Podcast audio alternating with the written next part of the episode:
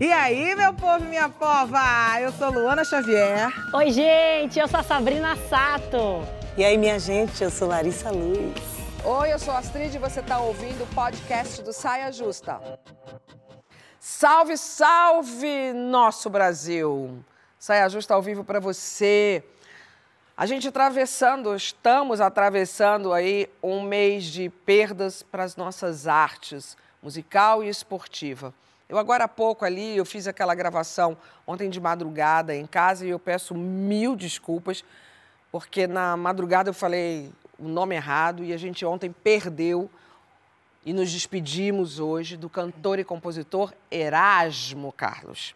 Vamos falar sobre o Tremendão ainda hoje, fazer a nossa singela homenagem. No meio disso tudo, uma Copa do Mundo no Catar com surpresas já nas primeiras partidas, não só na área de futebol, né? Bom, nossa Larissa está gripada, não é Covid, não é influenza, não é nada, mas ela está com uma sinusite brabíssima nela.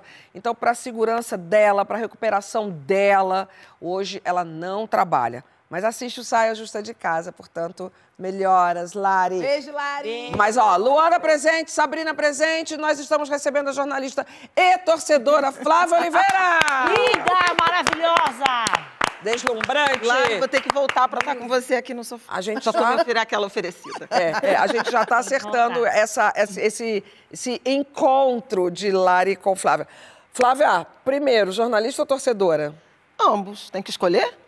Tem. Não, sou Quem jornalista e torcedora. Ah, torcedora. Gente, jornalismo chegou na vida adulta, né? Você sempre Antes disso, já vi o samba, já vi o futebol. Vascaína de família? Chorei, vascaína de família, puxei minha mãe, meu pai não, era um, vasca... era um flamenguista horroroso.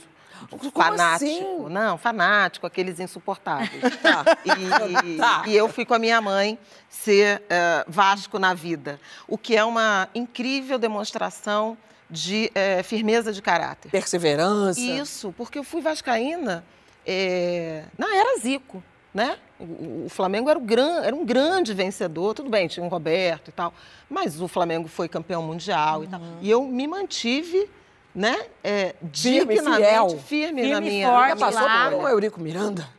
Atravessei tudo isso. Veja. E forte Na, na minha terra, na minha terra chama sofredora mesmo. Qual é o seu time, Lu? Agora, antes Fluminense. do futebol, o samba, né? É, o e do samba. jornalismo. Então, isso posto, essa é Flávia Oliveira. O Brasil estreia amanhã na Copa contra a Sérvia, às quatro da tarde. Vamos fazer um bolão? Eu acho que vai dar 3x1. Vai aí, Twitter, bolão. Ih, gente, não pensei. Olha. E os corações e as camisetas, como é que estão? Não preciso nem dizer, né? Eu já mostrei algumas das que eu tenho. Gente, você tem muitos looks. Eu tenho muito looks, eu sou uma fashionista, Sabrina. Te derrubei. Olha, olha essa. não? Você é rainha de Sabrina. look. Olha essa, Sabrina. Ela tá. Não, maravilhosa essa. Eu amei. Com essa tie-dye é, com o número 10, do, dourado, um monte de estrela, tá maravilhosa amei. já. Pede que eles te mandam. Já estão com as camisetas ou ainda não superaram esse momento? Não, eu não superei. Ainda não superaram. Não. Azulzinha, pretinha. Olha como ela Eu vou de branco. Já teve essa camisa, né? Antes da amarela, a seleção usava branco. Jura? É, eu aprendi isso em casa. Eu lembro Nos anos da 30 azul. e tal. Antes da Copa Ah, de. tá, nos 30. Ah, tá. Antes do, da Antes Copa da de Copa. 50, eu acho, era, era branca. Inclusive, tem um movimento dizendo, vamos voltar a usar branco. Já mudou uma vez, vamos mudar de novo. Acho sempre, Então, branco pode eu acho branco. sempre legal. Não é? E se Acho- jogar na sexta-feira, então tá perfeito. Acho o Perfeito. uniforme elegante. Tá com a sua camiseta, Lu? Eu, eu, eu tava assim, eu não- confesso Eu tava que assim. ultimamente eu tava bem bodeada. E naquela, aí, Copa, tem? Não tô sabendo. Não é nem Mas agora voltei. Tá. Voltei ativa. Voltei. Grupos de WhatsApp, vamos conversar, vamos marcar, vamos assistir cada dia na casa de um. Quando você cada viu, você estava diferente. torcendo para a Arábia Saudita. Não, meu amor, eu torço pelo Senegal, que eu não tô morta. Ó, ela não catou a piada, sinal de que ainda não estão vendo o jogo. Eu fui- falei da Arábia Saudita porque a Arábia Saudita ganhou da Argentina num esculacho, fiquei até com Isso. pena. É. E- Então, a Arábia de virada também, da virada. Argentina e o Japão ganhou da Alemanha. Ah, Agora, amanhã é o nosso Brasil, né, gente? A gente já vingou esse 7x1, será? Ou será que ainda vai precisar mais Não, mais um pouquinho, mais um Vai, vai, pouquinho. mais um Afinal de contas, Foi foi 2 a 1 1 faltam Mas o, 5 ainda. eu acho que o meu problema da Flávia é que a gente não tem que pensar só nos nossos looks. A Flávia tem que pensar no look dela, a- da, da Bela, do, do Neto. Não, a Bela já, eu imagino, seja independente. Mas Do o Neto, Netinho... Do Netinho. Eu tenho que pensar no da Zoe, que é a primeira Copa deles, né? Ah, pois é. Primeira Copa deles. Então, a gente, por mais que a gente, a gente tem que animar, a gente tem que mostrar a nossa força, mostrar a nossa união. E eu acho que é, é esse momento, acho que a Copa também traz isso, né? É, A, a, a Flávia falou bem.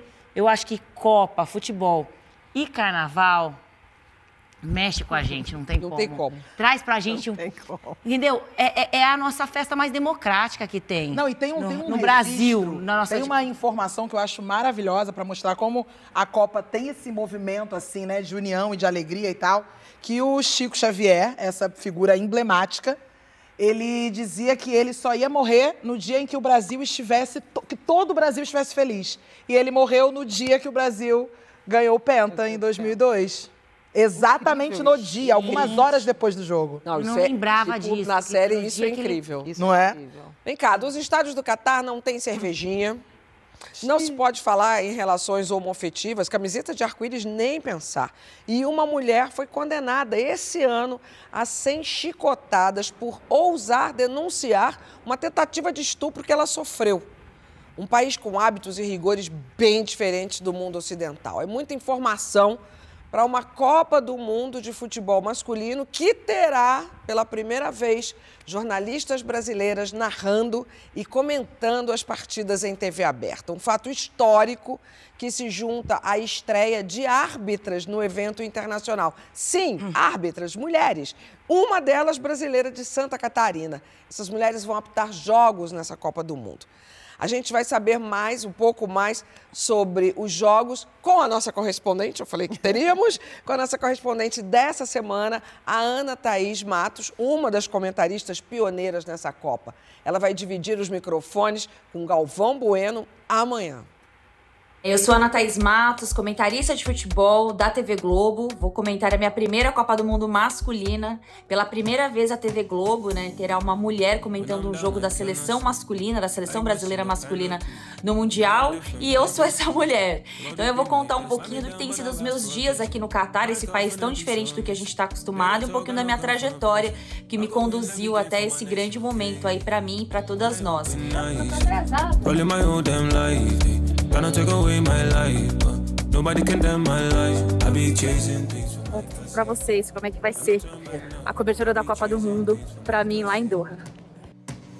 I could give my all for this. Just point to the place where the feet is. See me not conquer, be no consequence. I'ma take gold home and I forget. I'm here to define my game. Mark down six, yeah. Rock back, I feel like. By time you realize. Cheguei no meu hotel, é uma hora da manhã aqui agora no Catar. É uma viagem longa, de, mas muito tranquila, assim, não tive nenhum percalço, nenhum problema. Por enquanto, tá se confirmando muito uma teoria minha. Muitos homens, sim, muitos homens mesmo.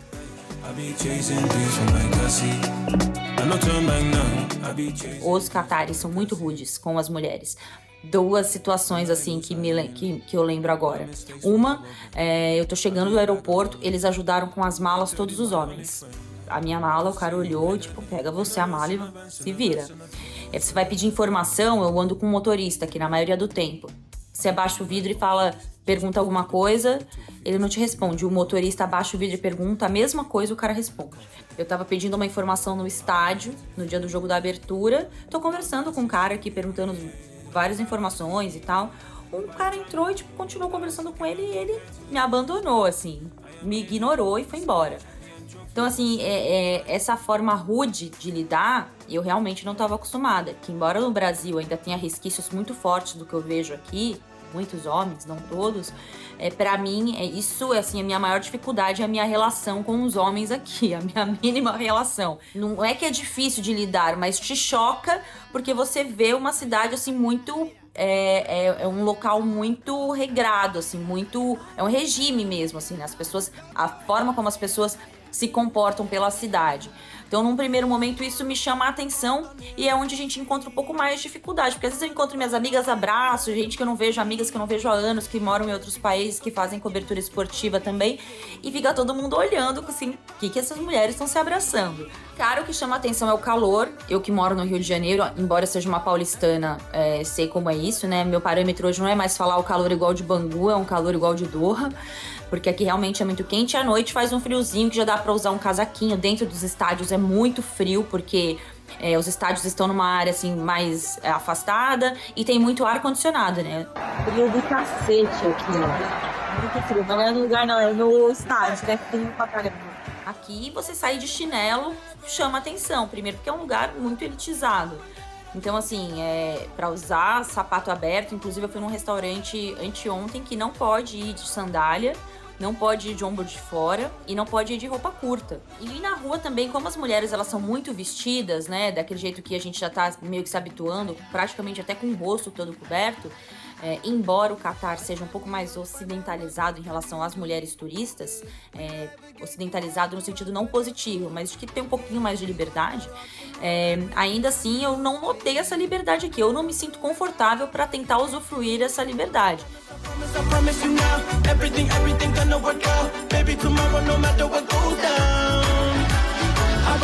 Valeu, pessoal. Beijo. Agora eu vou descansar um pouquinho, porque amanhã tem mais. Amanhã é o grande dia, eu vou estar muito na torcida dela. Agora, é muita informação para nossa cabecinha.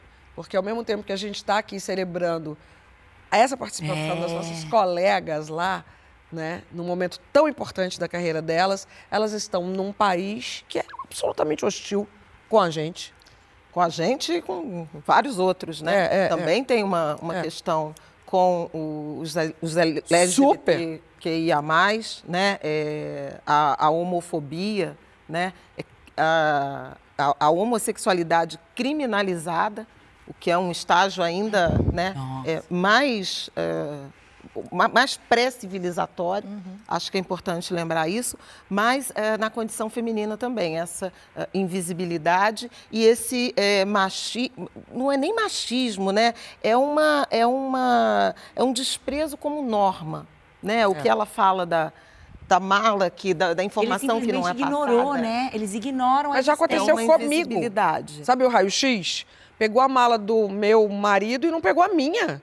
E era um negócio pesado. E o marido não pôde, não pôde voltar para ajudar. É, é, é, é, muito agressivo a parada. É, para quem não sabe, a tal da Sharia exige, é, que é a lei que rege o país, exige que a mulher tenha um guardião. Que primeiro é o pai, quando ela casa, passa a ser o marido. Isso. E aí a mulher não tem direitos a nada, né? Nada. Você não pode viajar sozinha, você não pode, pode trabalhar no lugar que você estudar, quer trabalhar. Não pode trabalhar. Se é que pode trabalhar, você não pode é, ser a, a, a, a, usar esse termo guardiã do seu próprio filho. Uhum. Sim.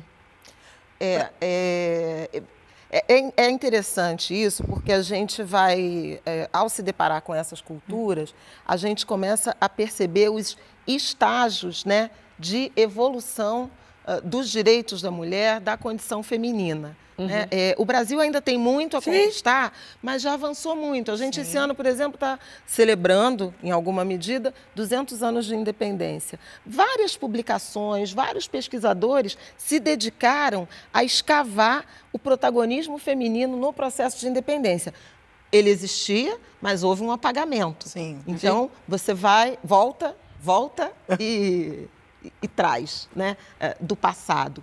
É, em alguns países, você não tem o mínimo, né? Legislação sobre o direito das mulheres, sobre o direito à infância, que uhum. a gente falava também, é, né? A, a invisibilidade também das crianças. Um, Para mim, um dos maiores questionamentos, assim, é a gente percebe a nossa felicidade, a nossa satisfação ao entender que teremos mulheres comentaristas, narradoras, apitando o jogo, mas ao mesmo tempo eu me pergunto, será que esse momento da Copa vai fazer alguma diferença para o próprio Catar? Vai mudar em alguma coisa? Duvido muito. É. Duvido muito. Então, assim, essa diferença, essa, essa mudança, talvez, seja muito mais na gente, que está feliz por esse acontecimento, que está enxergando que a gente está avançando, mas na prática. Aliás, não somos só nós, né? Eu vi a história de uma árbitra do Senegal. Desculpa, deixa eu ver aqui. Não, de- ela é de Ruanda. Ela, no teste físico, o último teste físico de arbitragem que teve, entre todos, homens e mulheres, ela foi a primeira colocada. Ela é a mais forte. Olha, ela corre mais do que gente. todo mundo no teste de maravilhosa. corrida. Então é uma celebração, sim, é uma conquista para muitos países que estão indo para o Catar. Mas, Luana, quando a gente fala de legado, que é uma palavra que se fala muito quando a gente tem uma Copa do Mundo, uma Olimpíada, para o Catar. E, e, aliás, o objetivo é, é buscar um legado, é mostrar as belezas do país. Esse objetivo dificilmente será cumprido.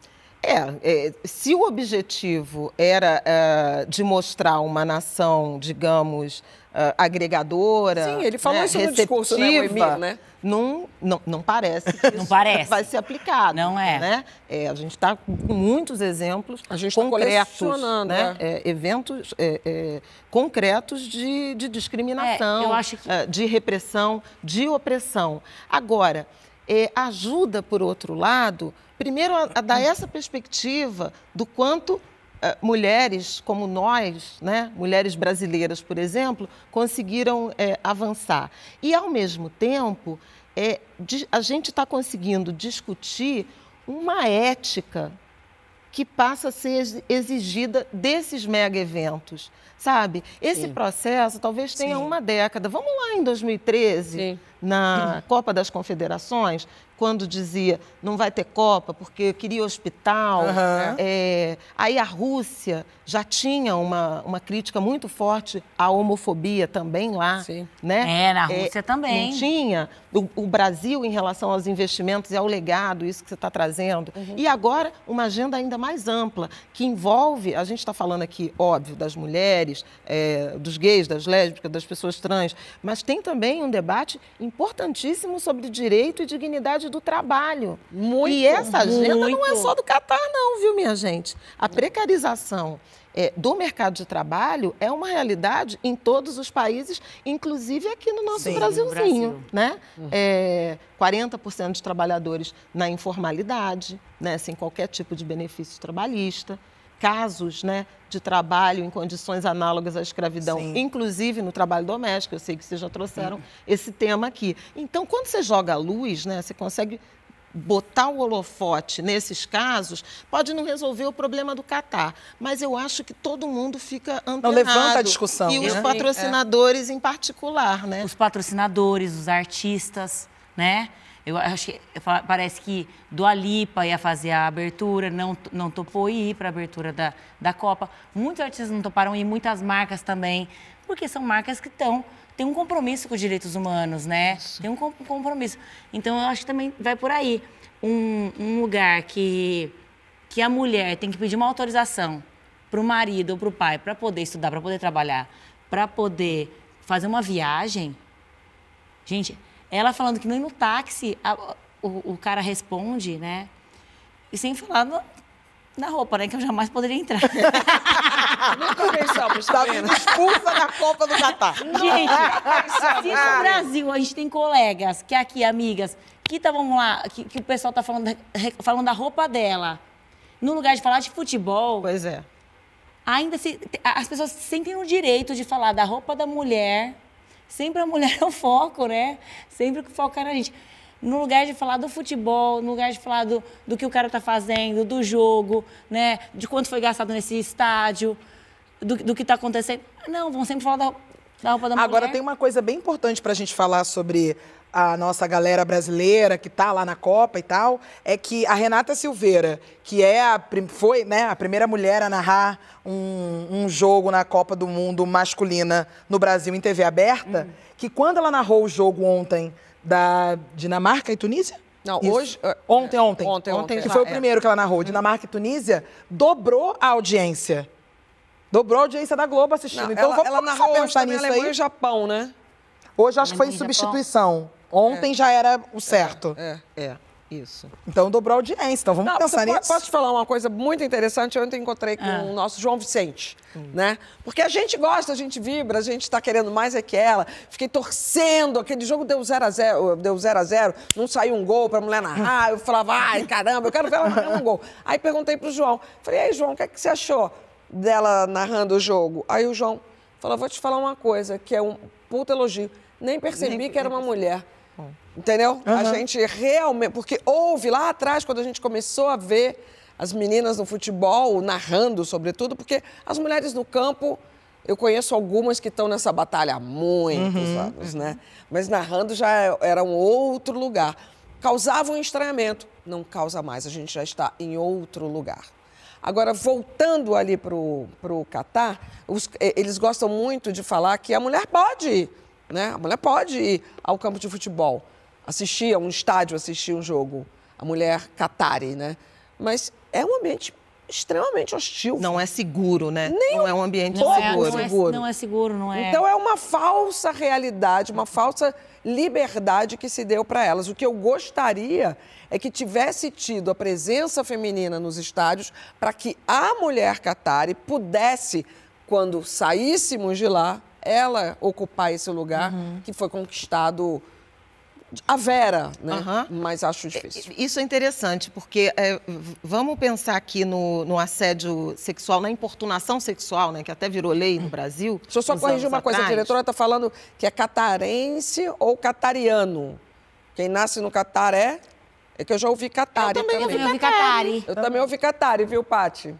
Olha a polêmica, olha o Twitter discutindo. Cadê? Qual é o gen- gentílico de Catari Catar? de ca- do Não, Catar. o pessoal que nasceu no Catar, As mulheres. as mulheres do no Catar, Não, gente, é porque a gente fica aqui é, celebrando algumas coisas, mas repara, o Brasil inventou o, o vagão feminino, né? sim, Verdade. no, no metrô e no trem. E tem a ver com o quê?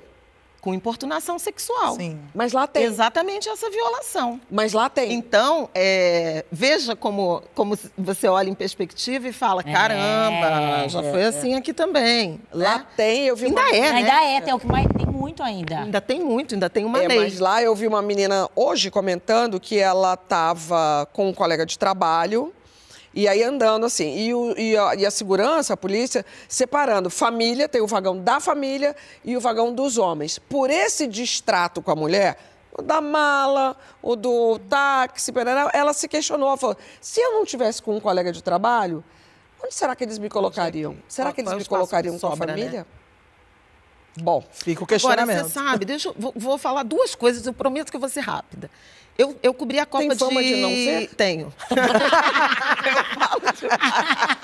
A sinceridade é uma sinceridade. Eu virtude. puxo um fio Sinceridade e é uma virtude. embora, né? Eu adoro um tricô.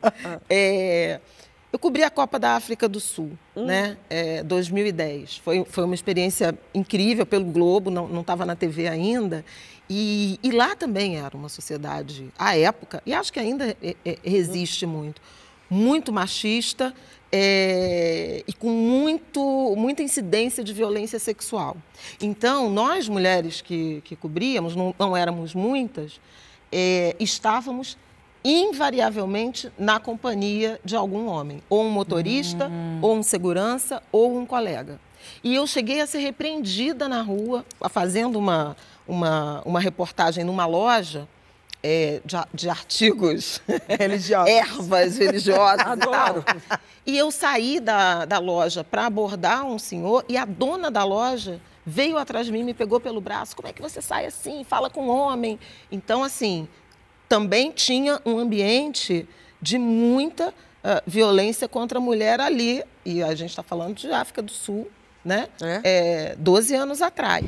Né? É uma incidência altíssima de, de violência sexual. Esse é o parêntese. Mas sobre essa Copa, eu queria também fazer um elogio. Né? É, a seleção do Irã, que não cantou o hino, incrível. e foi em solidariedade à opressão de gênero contra É, mulheres. Né? É. Os alemães derrotados hoje, sabe? dá vontade de rir. dá vontade de rir. Tudo bem, tudo bem. Taparam, ó, né? É, posaram para foto cobrindo a boca num protesto contra a censura fizeram... pela proibição contra o, a, a braçadeira, né? E antes disso, os é, ingleses Também que se ajoelharam, ajoelharam. contra o racismo. Então, é interessante, É interessante. essa tensão. E a Copa né? está apenas começando. Eu espero que a gente veja mais manifestações como essas, inclusive da seleção brasileira. Para mim é 3 a 1 para você, rodada rápida. Amanhã, 2 a 1 também desconfio total. Eu falei, mas só para jogar pro universo. Ai, gente, 1 a 0 3 a 0 Asa arrasou. Ver quem ganha o bolão. Bom, olha, o Saia vai ter a participação de comentaristas desse time da Globo a cada programa durante essa Copa. A mulherada está fazendo história no Catar e a gente vai estar aqui aplaudindo o trabalho delas. Daqui a pouco a gente conversa sobre educação e cotas. O que, que você sabe sobre o assunto? Procure saber no seu Saia Justa. A gente volta já e você participa com a hashtag Saia Justa no GNT.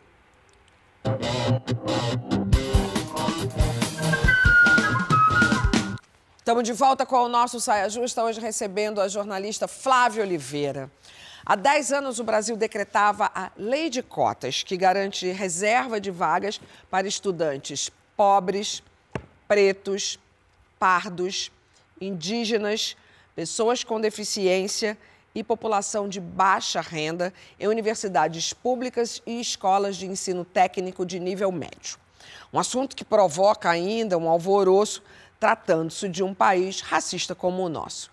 O tema foi discutido no evento Diálogo GNT com a Educafro, um projeto incrível, pioneiro, excelente e principal promotor da lei de cotas no país. O encontro no Mar, Museu de Arte no Rio de Janeiro, teve a nossa Luana Xavier como mediadora Luana e contou com palestras, atividades e exposição baseada no livro. Quem me conhece sabe? Um defeito, um defeito de cor, de Ana Maria Gonçalves. Vamos ver um pouquinho do que foi o evento. Que noite mais funda calunga no porão de um navio negreiro.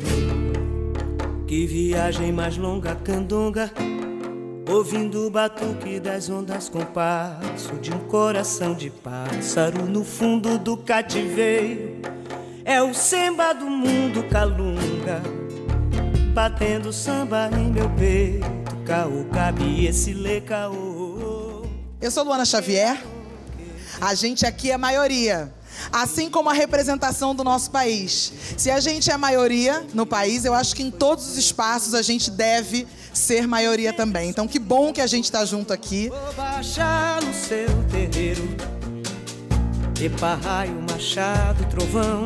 Anos 90, nenhuma universidade pública concedia a isenção da taxa do vestibular para nós negros e para os brancos pobres. A Educafro abriu mais de 300 mandatos de segurança contra a UERJ, o FRJ, a UF, Unirio, a Rural e aquele ditado: água mole Em pedra dura, tanto bate até que fura. hoje é uma política pública. E o nosso objetivo final é sempre em conjunto, porque as nossas transformações pessoais, elas mudam também o nosso entorno. Então que a gente não esqueça dessa filosofia que a gente ouve muito falar, que é a filosofia Ubuntu de que eu sou porque nós somos e literalmente eu sou porque vocês são. Então, independente se vocês vão dar muito orgulho, se já vai ser dessa vez, se a vaga que vocês tanto sonham na faculdade, se vai ser dessa vez ou não, se tiver que ser um pouco depois, tá tudo certo. Só não dá pra desistir. Dá aquela descansada, dá aquela reenergizada, pega mais um pouco de conhecimento e continua correndo atrás. Quer dizer, vamos tentar sempre correr na frente. É isso que eu tenho pra dizer pra vocês. Muito bom, muito bom. embora, né? Não. Muito bom. Uma coisa que a Luana falou é que a energia do Frei Davi, é, motivando esses jovens, e, e acho que se você resumiu bem ali, né? Não dá para desistir. Ninguém pode desistir dos seus sonhos. É difícil? É difícil. É, um pouco mais difícil para um jovem preto. Aí, se a gente for botar cada camada, né? Preto, se for mulher, se for pobre, é mais difícil ainda, mas desistir jamais. E aquilo que eu te pedi, fale. Vou falar. A Educafro, porque é um trabalho excepcional dele, né? Não? O trabalho da Educafro, através do Frei Davi, quem criou essa instituição, É um trabalho para não só para motivar, mas para dar arcabouço para esses É. jovens conseguirem acessar as universidades. Em primeiro lugar, eles pensam nas universidades públicas, mas também nas universidades particulares, através de bolsas. E a grande questão é, o Educafro tem vários braços pelo Brasil inteiro, cursinhos comunitários. Então, gente, entra lá, educafro.org.br para ter mais informações e para saber. Ele, aliás, tem uma coisa maravilhosa do Frei Davi, que ele dá várias dicas. Ele vai falando assim: isso vocês não vão ouvir em lugar nenhum. Vocês só vão ouvir aqui. E aí ele falou, por exemplo, sobre as vagas sobrantes que tem nas universidades públicas. E essas vagas, às vezes, a gente não tem conhecimento. Então ele falou muitas informações bacanas e a galera que se afilia a Educafro e também podem ter os voluntários, tá? Quem quiser dar aula na Educafro também pode entrar lá nesse mesmo site que eu falei e saber mais informações. E tem Bom, Fábio, mas essa questão das Participei cotas... do Educafro. É. Quer dizer, participo, né? Eu, eu, eu conheço o Frei Davi há muito É. tempo, desde que ele estava baseado em Duque de Caxias e, e fiquei durante muitos anos, até a pandemia, agora vamos voltar, né? É, como voluntária também, dando aula de uma, uma vez por ano, não era uma aula regular, mas de cidadania e de redação. E é muito interessante porque o Educafro também passou por intensa transformação a partir da política de cotas. Também precisou se reinventar, porque, repara, primeiro ele era uma, uma alavanca para alunos que já tinham, né? é, você falou, é, Astrid, você falou assim, nunca desistir do seu sonho. É, a, a- a legislação de cotas, antes mesmo dessa lei federal que está completando 10 anos, ela nos abriu a possibilidade de sonhar. É verdade. Porque antes de perseguir o sonho, você tem que sonhar. É. E o Brasil era um país que não dava oportunidades de sonho para pessoas negras, pobres, periféricas. Né? Então, é, essa perspectiva de universidades públicas se abrindo, e depois universidades, porque também tivemos o ProUni, que também encontra ah, universidades ah, particulares, mas universidades se abrindo para a população negra, periférica, de baixa renda, estudante de escola pública, é, essa é talvez a- a- uma grande novidade dessas duas décadas. Lembrando que a legislação de cotas ela é, é o avesso. É, raça entra depois, né? O critério primordial é escola social. pública É, ter cursado e escola pública. ter cursado es- escola pública e, depois a renda. e depois a, a Depois a raça, raça. é, é, cor ou raça, a partir ah, da distribuição populacional de cada um dos estados. Então, ela, antes de ser racial, é social. E é importante a gente sublinhar isso, porque há muita ignorância ou má fé em pensar que sou contra a cota racial e sou a favor de social. Amigo, é social. É social. Não, e tem uma. Antes de tudo, é social. E tem uma, É, tipo, uma grande procure questão. saber, eu gosto de falar assim, procure, procure saber, porque eu realmente eu me incomodo muito é, com esse alvoroço que se faz e, e- e pouco se discute mais a fundo. Então, quando eu falo procuro saber, se você pega um livro básico como esse aqui, da Lívia Santana Vaz, falando sobre cotas raciais, logo no início do livro tem uma linha do tempo que você consegue compreender numa aula basicamente de história que não foi ok, nos dada, que nos foi sonegada durante todo o tempo, uma, uma, uma, uma linha do tempo que você vai compreender que foi tirado do cidadão, aliás, não era considerado cidadão, do homem ou da mulher negra, o direito de estudo do homem e da mulher negra, de uma pessoa leprosa, de- enfim, de- mas do homem e da mulher negra, ex-escravizado, foi tirado o, dinheiro, o direito de estudo. Então, como é que você pode querer ter, sonhar com uma sociedade igualitária se não houve isso? Não parece elementar? E existem, Parece, mas existem várias correntes né, das pessoas que são contra as cotas e contra as cotas raciais em específico.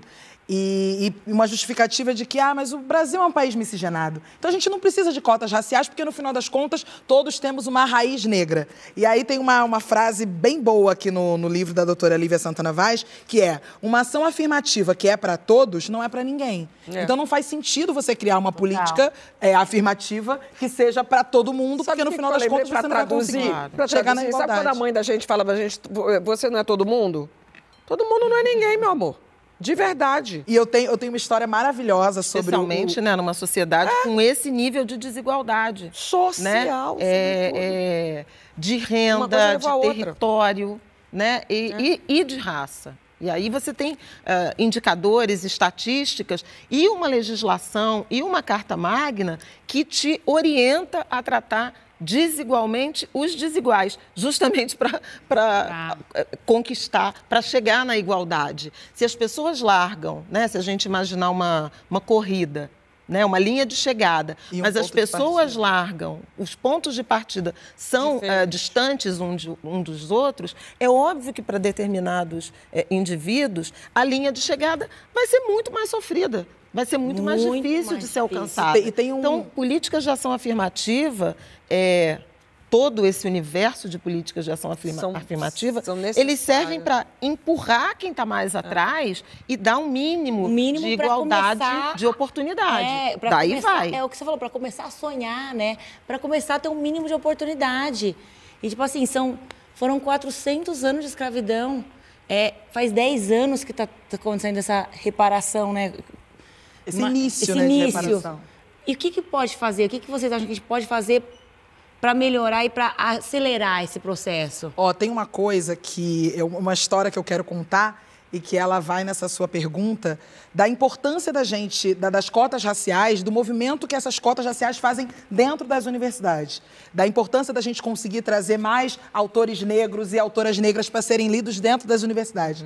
Essa história foi uma história contada pela Monique Evely, que é uma mulher incrível, uma pensadora, empreendedora, Jornalista. uma jornalista, uma lista grande. E a Monique Evely contou, e essa história voltou agora, recentemente, nas redes sociais, que ela, quando fez a faculdade, ela fez UFBA, ela sempre respondia é, com referência a Angela Davis, Sueli Carneiro, e ela tomava nota baixa, tomava nota zero do professor. Aí teve uma vez que ela foi fazer a prova oral com esse mesmo professor, e ela referenciou Angela Davis e Sueli Carneiro, mas dizendo que a fala dela era de Lacan. Que ela estava usando como bibliografia. Lacan. E aí o professor deu 10. Dois anos depois, ela chega pro professor e diz: Professor, você sabe o quanto você foi racista naquela ocasião? Porque você aceitou o que eu disse, só que a partir do momento que eu falei que a autoria era de não uma conhecia outra... nem Lacan, nem Angela Nem Davis, nem ninguém. Sueli Carneiro, né? A E, UFBA é uma excelente universidade, excelente. No outro dia eu conversava com um amigo sobre a editora da UFBA, que é a Universidade Federal da Bahia, uma editora que tem lá, maravilhosa, mas esse professor especificamente, pelo amor de Deus. É, pois é. E eu, Por que, que é importante? É, Bom, é, tem coisa assim bem beabá, né? A lei de cotas faz 10 anos agora e ela vai passar por uma revisão.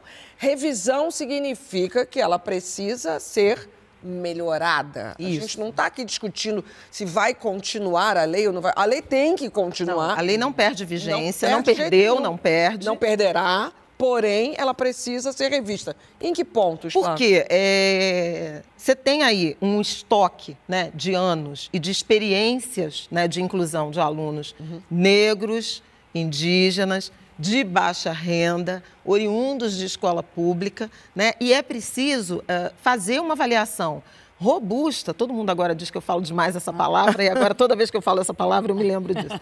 É uma avaliação robusta do que, que foi essa década. Né? Então, O que que melhorou? O que que deu certo? Pois é, o que, que melhorou, objetivamente? O número de, de alunos Uhum. diversos, né? a diversidade né, nas universidades é evidente. Aumentou o número de alunos oriundos de escola pública, de baixa renda, pretos, pardos, indígenas, periféricos. Né? É, O que, que também já se sabe? Em termos de avaliação de notas, portanto, Notas. e de evasão, não há praticamente nenhuma diferença e em alguns cursos, em algumas universidades, Mesmo os cotistas têm desempenho melhor. Tá, porque eu me preocupo muito com a questão da evasão. Evasão. Entrar é fácil, Pois manter é. Então, aí, vamos lá. é fácil, entre aspas, tá, gente? Então, não, estamos olhando né, é, esse horizonte de uma década. Tá. Se a gente fizer um corte no- nos anos de pandemia, aí você tem um problema. Que não é só da universidade, que não Claro. é só de cotas. É, um, é um problema da educação. Uma crise gravíssima que, que é, afetou a aprendizagem, né, de um lado, especialmente das crianças, e também evasão. Por quê? Aí o que, que precisa de aperfeiçoamento? Um, é, políticas de permanência. Permanência é o quê? Bolsa. Frei Davi falou muito Bolsa, disso no nosso né? evento. É, É, Para o aluno é, ter como se sustentar e fazer Claro. um curso. É, eventualmente, Se é, alimentar, o Enem, morar. É o computador, é o material, é o transporte. Essa estrutura não está posta. A gente teve também muita mudança de território. Gente do Nordeste que foi estudar em- no Rio, ou em São Paulo, ou no Rio Grande do Sul, e vice-versa. Então precisam Na de pandemia auxílio. esse, esse movimento? Menos, né? Tá, a tá, pandemia tá, tá. eh, reduziu Mas muito. dentro desses Inclusive, 10 essas vagas eh, de sobra está acontecendo em muitas universidades eh, de, de, por exemplo, da Bahia, o FRB, eu sei que tem vaga sobrando e eles estão avisando para os alunos. Meu Quem Deus. fez Enem de 2012 ou de 2014 até agora, não, não, não grava a data, não, que pode não estar errado, mas nos últimos ah, quatro, cinco anos, pode se habilitar para o ano letivo de 2023, justamente por conta de, um- de uma coisa de evasão decorrente da pandemia. Mas aí é uma política específica. Permanência é uma coisa importante. A outra coisa, a democratização de alguns cursos que eh, continuam Sendo elitistas. muito elitistas. E aí eu vou citar três: medicina, né, direito e engenharia. É, as carreiras né, tecnológicas e eh, da área médica ainda são barreiras para esse perfil de alunos.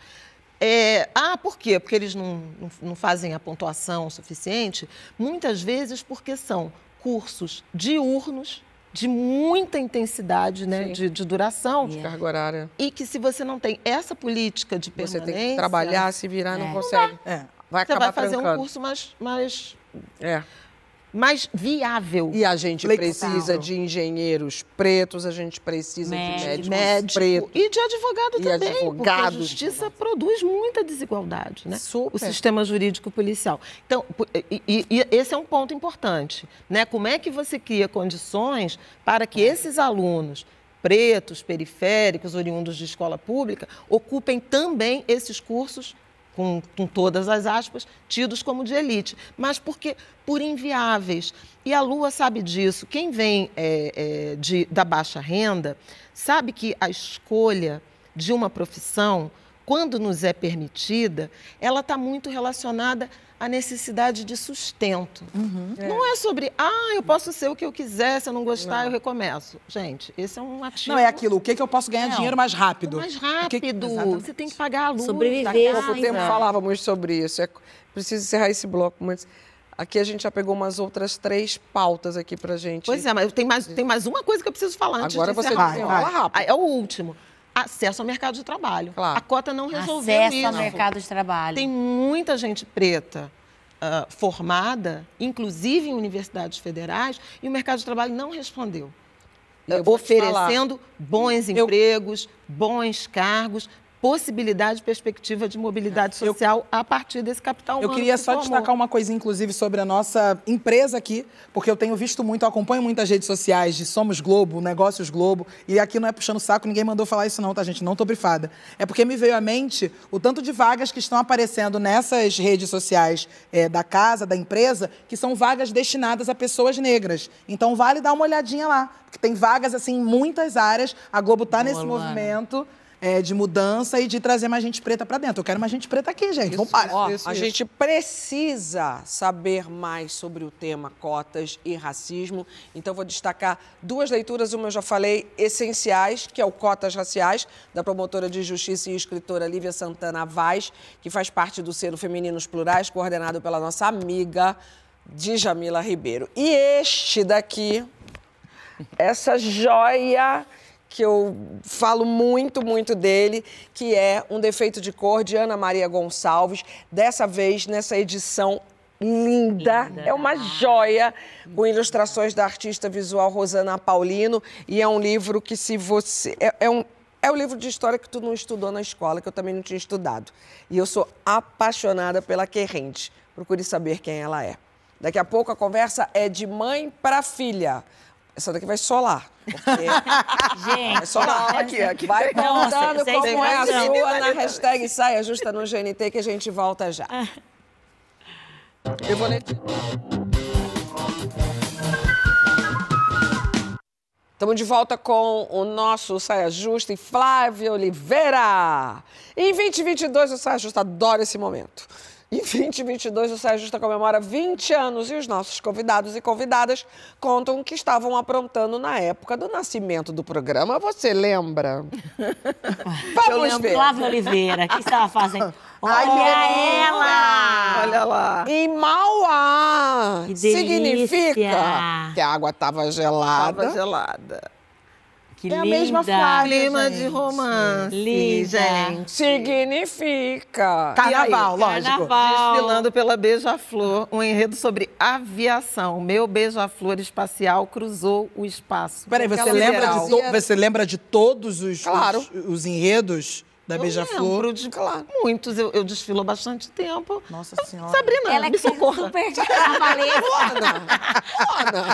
Eu sou, eu sou, é porque eu tô aprendendo o Carnaval do Rio de Ela Janeiro é agora, gente. Eu sou Carnaval da carnavalesca, Flávia Bahia. Oliveira. Ah, não, Tô aprendendo sabe, agora. Sabe? E aqueles sambas enredos que tem quilômetros e sabe de cor o samba enredo. Claro, claro, claro.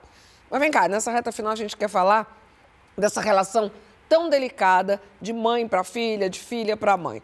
Uma conversa que viaja no tempo, vai da ancestralidade ao cotidiano atual. Então, como é que são essas conversas na vida de vocês? Convidadas sempre primeiro, porque a gente aqui é educadinha. Olha, não é sempre simples, não, tá? Não- é porque, assim, como eu tenho um podcast, né? É. com a Isabela Reis, minha filha, também Que é jornalista. maravilhoso. Gente, sigam arroba Bela Reis. Real, real Premiado, mesmo. estourado. Então dá, tem uma sensação idealizada de que a convivência sempre foi e sempre é harmoniosa. Não é. O pau já comeu muito.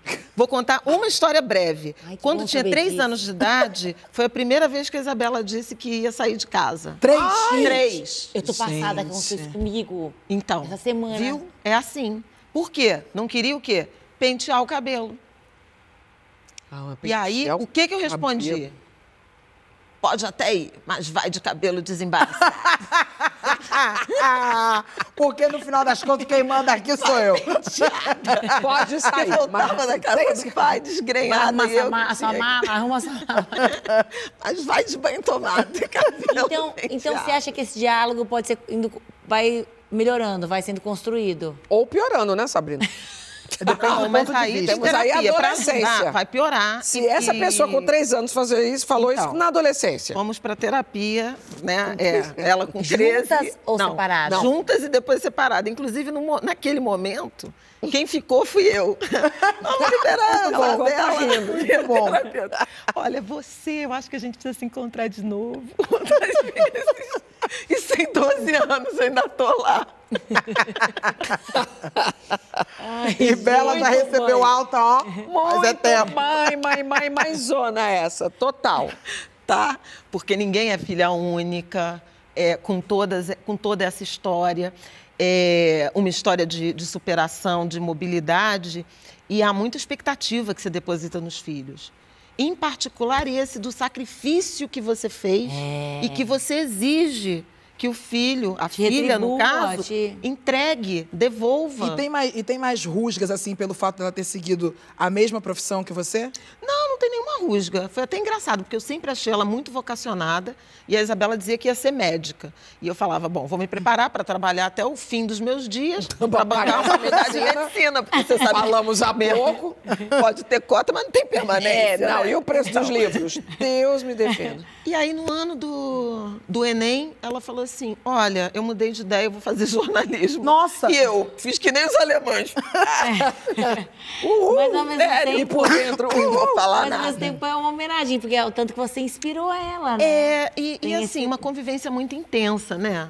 É, uma convivência muito intensa com a profissão. A Astrid sabe o quanto o jornalismo é uma profissão que nos consome, né? Que toma Você trabalha com conta da hard news é um pouco mais, assim, me- mesmo eu que não trabalho com hard news, é quase que o tempo todo, né?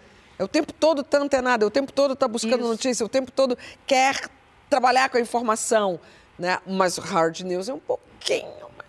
E, e ainda mais nessa, nessa sociedade nesses últimos- hiperconectada, né? Não, e nesses últimos anos Isso. mais difícil ainda. Sabrina e Luana, rapidamente. Vai, Sá, Agora você. não, agora eu tô super tranquila. Agora eu tô super tranquila. Porque a Zoe me falou faz alguns dias que ela arrumou a malinha dela. Não. Chegou a arrumar a mala dela sozinha. Não sei nem o que ela enfiou Hum. naquela malinha dela. E falou que tava indo é, pra casa da prima, pra casa da minha irmã, no caso. Sim. Porque eu falei que ela não ia dormir na casa da minha mãe nessa noite. E aí ela já acha que ela pode escolher onde ela vai dormir, aonde que ela vai. Entendi. Qual foi a sua resposta, E ela Sabrina? arrumou a mala falando que ia, que ela ia embora, que ela Ah, ia você embora. riu, né, Sabrina? Você riu. Eu ri, eu falei, você não vai. Aí ela fez um escândalo, ela gritou. Fez aquele escândalo. Personalidade, né, gente? É muita personalidade. Mas aí, aí eu deixo acalmar, depois eu vou conversar, vou tentar esse conversar. de Sabrina. Tentar entender o que está passando. Abraço, pego no colo. Aí eu coloco ela assim, deitadinha assim. Mas é- eu acho que é momentos que vai passando, mas, mas eu acho que ela vai ser bem independente. Não sei Vai quem ser. puxou. É, Mas é engraçado. explicação, mas esqueci né? que eu ia falar, que agora eu fiquei nessa do. Mas é engraçado que eu levo para analista, hoje eu estava com a analista e falando de- da minha mãe para ela. Então, assim, eu acho que a o relacionamento entre no- a gente e nossa mãe vai ser tema de análise para sempre. Isso também a gente vai deixar para um próximo. É um eterno, Próximas né? compreensões que são tardias, né? Eu só quero À saber se a também filho- já fugiu de casa. Já tentou fugir de casa. Eu não, não, nunca tentei fugir Também de casa, não. não. Eu sou muito de dentro de casa. Eu quero ficar dentro de casa, quero ficar agarrada com minha família. Imagina fugir. agarrada Só se eu com a pudesse, mãe. não. Eu posso fugir, se eu puder levar todo mundo. Tem como levar o povo todo de Sepetiba se eu fugir? Aí eu vou. Ah, eu infelizmente tenho que parar o nosso papo gostoso. E mais uma vez, infelizmente, chegar no final do programa é, com uma dor no peito de lembrar que nesses últimos dias a gente já se despediu de Gal Costa, Rolando Boldrin, Isabel do Vôlei e ontem de Erasmo Carlos. Então hoje a nossa homenagem é toda para ele, para o nosso gentil, maravilhoso Tremendão. Ele era o tal, ele é o tal. Cinto, pulseira, muitas correntes, bota, jaqueta de couro com franjas e lá estava o tremendão pronto para entrar em cena. Erasmo Esteves, o garoto da Tijuca que levou o rock and roll para as tardes de domingo da turma da Jovem Guarda. Amigo do Roberto, do Tim e do Benjor, jovens talentosos que acompanhavam de longe a efervescência musical que embalava a Zona Sul carioca nos anos 1960. Erasmo Carlos adotou o nome composto em homenagem ao apresentador e produtor Carlos Imperial, de quem foi assistente. Determinado a romper as barreiras de classe, ele se virava para fazer parte do chamado mundo artístico. Participava de gravações e fazia versões para diversos intérpretes. Uma delas, Splish Splash, a mais bem sucedida da música brasileira. Splish Splash fez o beijo que eu dei nela dentro do cinema. Todo mundo olhou me condenando só porque eu estava amando. Versos estalando de jovem que soavam como uma ousadia para a época. Um tremendão que sabia ser romântico na música e na vida. Era o gigante gentil que se emocionava com as muitas homenagens que recebeu ao longo de uma carreira construída com amor ao ofício e ao público. Erasmo gostava da vida, dos filhos, amigos, da arte. Era sexy, ressaltava o prazer em suas composições, amar para viver ou morrer de amor. Erasmo viveu intensamente, superou excessos sem nunca deixar de transbordar afetos. Erasmo Carlos, sentado eternamente à beira do caminho que não tem mais fim. preciso saber viver.